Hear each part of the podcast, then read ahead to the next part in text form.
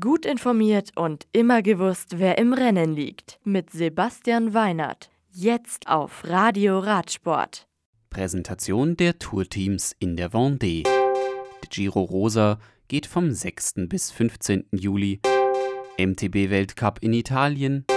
Zabel und Pollitt verlängern ihren Vertrag. Noirmoutier en Lille. Die Tour de France 2018 hat ihr Grand Départ am morgigen Samstag um 11 Uhr in der Vendée, direkt am Atlantik. Während Peter Sagan bei der Teampräsentation seine Kollegen höchstpersönlich auf der Bühne vorstellen darf, werden Chris Froome und sein Team ausgepfiffen, als sie den Fans präsentiert werden.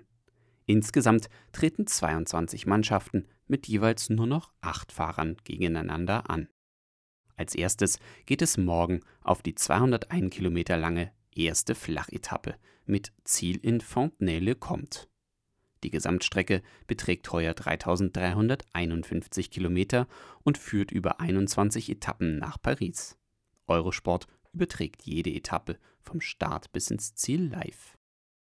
Giro Rosa Feminil der Giro Rosa startet am heutigen Freitag mit einem Mannschaftszeitfahren über 15,5 Kilometer. Die Rundfahrt hat insgesamt zehn Etappen mit Ziel am 17. Juli in Cividale del Friuli in der Nähe der italienisch-österreichischen Grenze.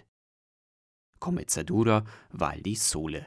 Der MTB-Weltcup macht Station in Trentino, unweit dem Nationalpark Stilfser Joch.